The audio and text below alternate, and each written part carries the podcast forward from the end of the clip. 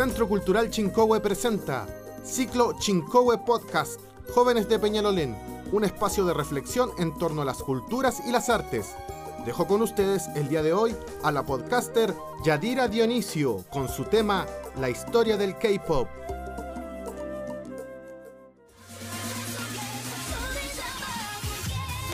Bienvenidos y bienvenidas a mi podcast. Hoy hablaré sobre el K-Pop.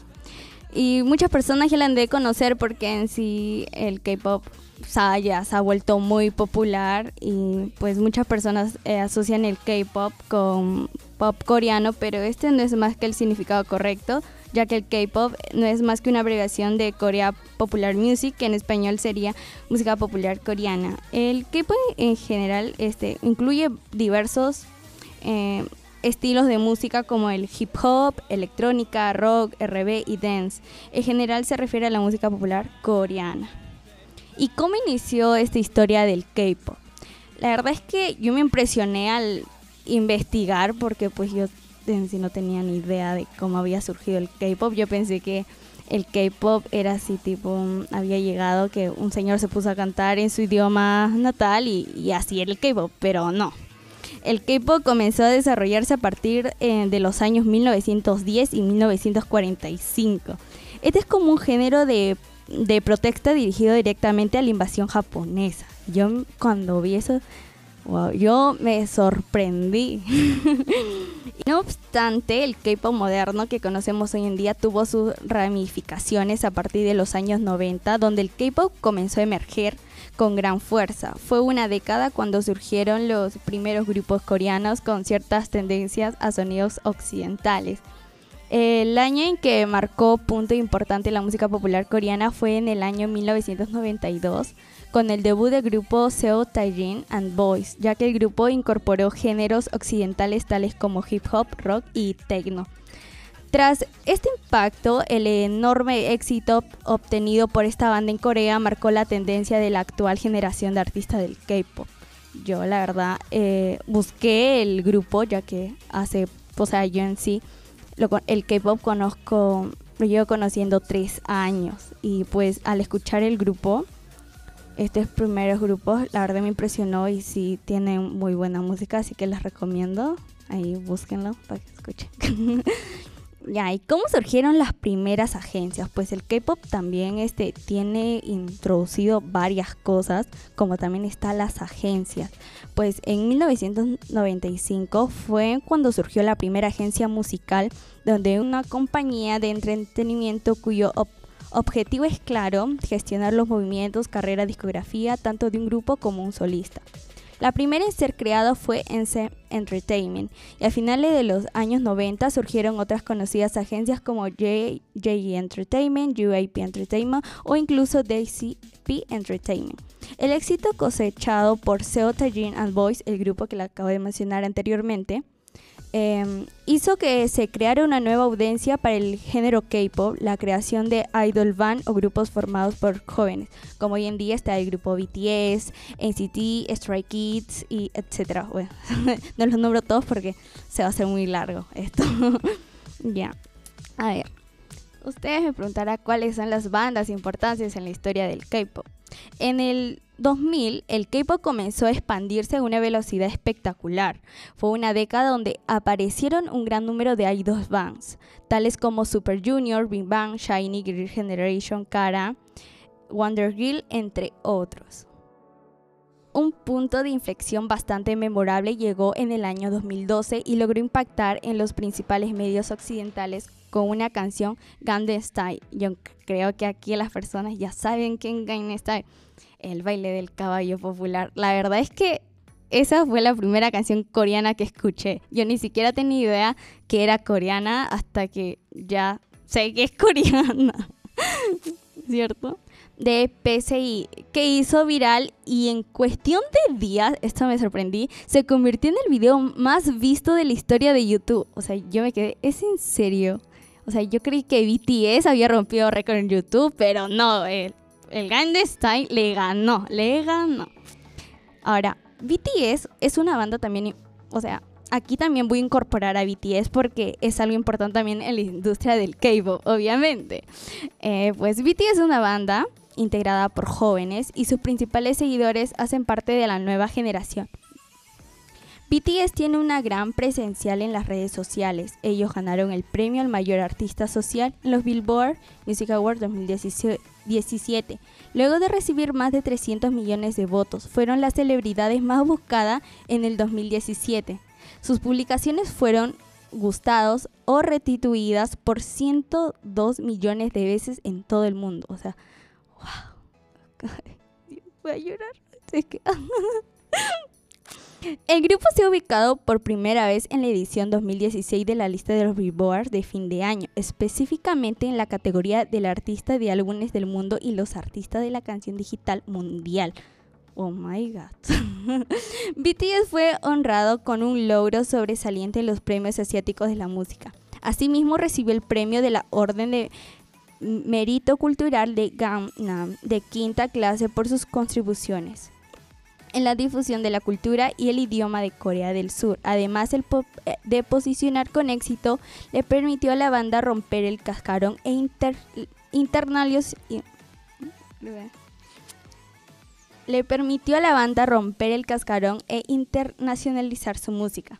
Pues aquí un dato, eh, hace poco BTS fue a los Grammy, pero lamentablemente no se llevaron el premio eh, yo quedé ah, destruida, jugaron con mis sentimientos ahí los Grammy. Yo, yo estaba lista, preparada para recibir ahí el premio junto con BTS, pero no, BTS no. Pero bueno, ya será el próximo año, si no es el próximo año. Hay más años, hay un tiempo. ¿Ya? el K-pop se convierte en el género más importante del momento. De ese tema también voy a hablar. Em, el K-pop también ha sido muy, em, por así decirlo, conocido también por las conocidas bandas como EXO, Monsta Twice, Blackpink y lo voy a volver a nombrar, BTS, sí, soy ARMY de corazón, BTS de flecha corazón.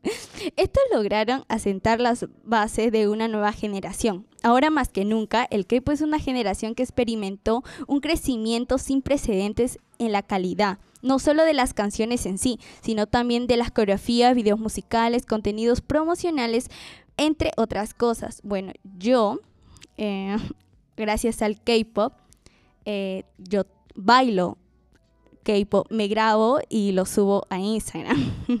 y también eh, debo decir que fue algo que nunca me lo esperé la verdad, y fue algo magnífico porque pude hacer lo que más me gustaba, que es cantar y bailar a la misma vez.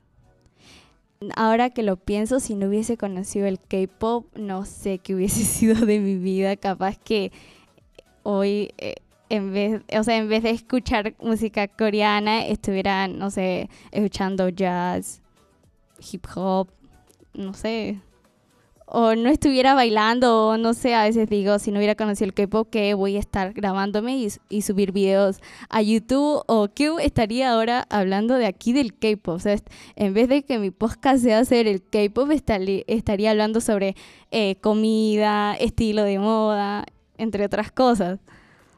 Ahora, ahora haré guía de preguntas K-pop para principiantes. ¿Qué es un idol? Yo creo que muchas personas dirán, pero ¿por qué las chicas le dicen a los artistas coreanos idol, idol? Pues idol es un artista que ha sido entrenado por una compañía de entrenamiento de K-pop y debuta como miembro de un grupo o como solista. Otra pregunta, ¿por qué hay tantos miembros en algunos grupos de K-pop? Pues todos se preguntan eso. Hasta yo también me los pregunté en su momento.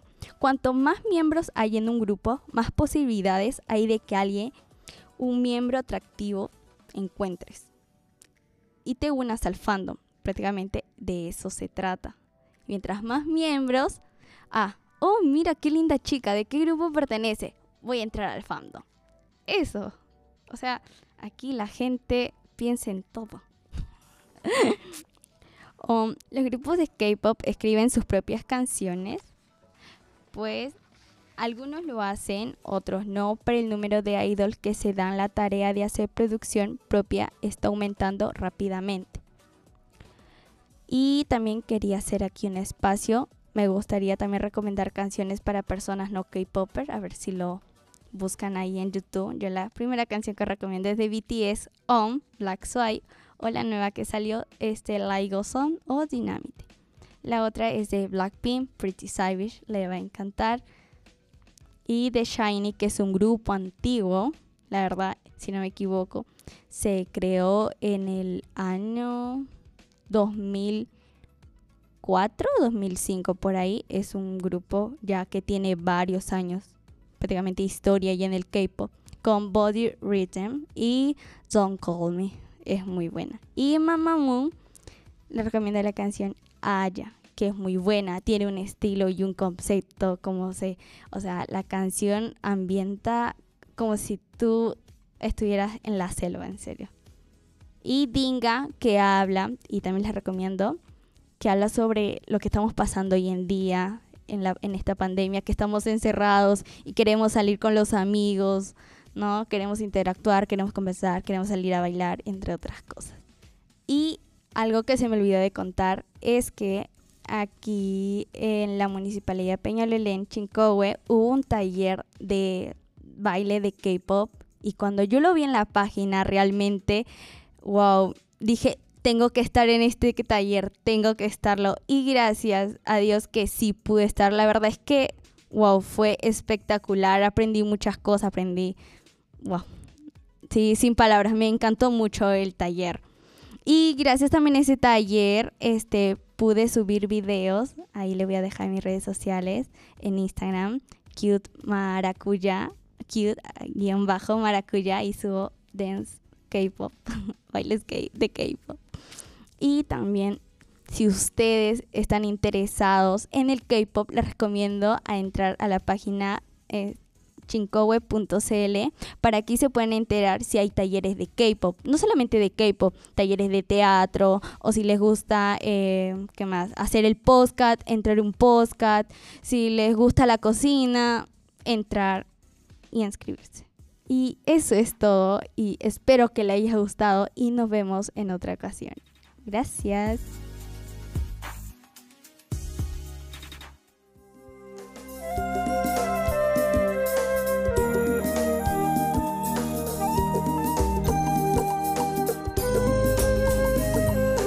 Programa fue desarrollado durante el verano 2021, donde las y los jóvenes de Peñalolén adquirieron aprendizajes sobre la realización de sus propios podcasts. El capítulo de hoy fue realizado por Yadira Dionisio, con la guía del profesor Rodrigo Torres. Este proyecto fue ejecutado por el Centro Cultural Chincohue y fue financiado por Convocatoria Pública 2020 de Planes de Desarrollo de Públicos del Ministerio de las Culturas, las Artes y el Patrimonio.